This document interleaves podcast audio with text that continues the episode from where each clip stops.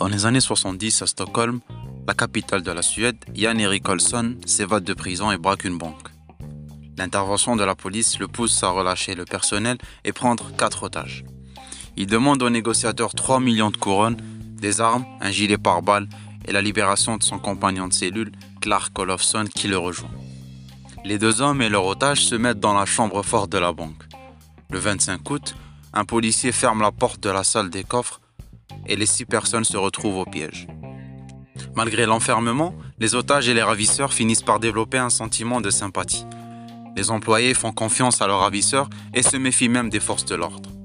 La police perce des trous dans le plafond de la chambre forte et balance du gaz anesthésiant, ce qui permet leur libération le 28 août. Les forces de l'ordre assistent à des scènes surréalistes. Au moment de cette libération, les employés refusent d'être secourus. Christine, par exemple, l'une des otages, exige que les deux criminels passent devant eux, de peur qu'ils soient abattus par la police. Avant de sortir de la chambre forte, criminels et otages se prennent dans les bras et se disent au revoir chaleureusement. Après leur arrestation, les victimes refusent de témoigner à charge. Ils se cotisent pour assurer les frais de défense des deux hommes et vont même leur rendre visite en prison. C'est depuis cette histoire qu'on connaît le syndrome de Stockholm. Des otages finissent par développer un sentiment de confiance et de sympathie envers les ravisseurs. Le syndrome de Stockholm, comment ça marche? La caractéristique principale du syndrome est qu'il apparaît dans une situation de tension extrême entre deux parties. C'est le point commun entre les otages et les ravisseurs. Chacune des parties est en danger de mort, même si leurs chemins sont évidemment très différents. Lorsque la prise d'otage débute, les victimes subissent un choc psychologique extrêmement puissant. En quelques secondes, leur vie bascule et deviennent subitement menacées. D'un coup, leur sécurité est remise en question et leur survie est menacée à court terme. Alors même que quelques minutes auparavant, leur vie était tout à fait ordinaire. Imaginez, vous sortez de chez vous pour aller faire les courses et que vous passez dans votre banque. Et soudainement, votre vie se transforme et peut se terminer d'un instant à l'autre. Cette situation mène à un stress psychologique extrême. Souvent, face à un stress intense, notre cerveau doit alors gérer un trop grand nombre d'informations. Nous devenons incapables de réagir et de prendre des décisions. Les otages traversent donc une réorganisation psychologique. Ils doivent alors s'adapter à la nouvelle situation et à toutes les nouvelles données. Lors d'une prise d'otage, les victimes perdent tous leurs repères non seulement leur vie est menacée à court terme, mais en plus, elles sont complètement dépendantes de leurs ravisseurs. En fin de compte, elles n'ont plus aucune autonomie.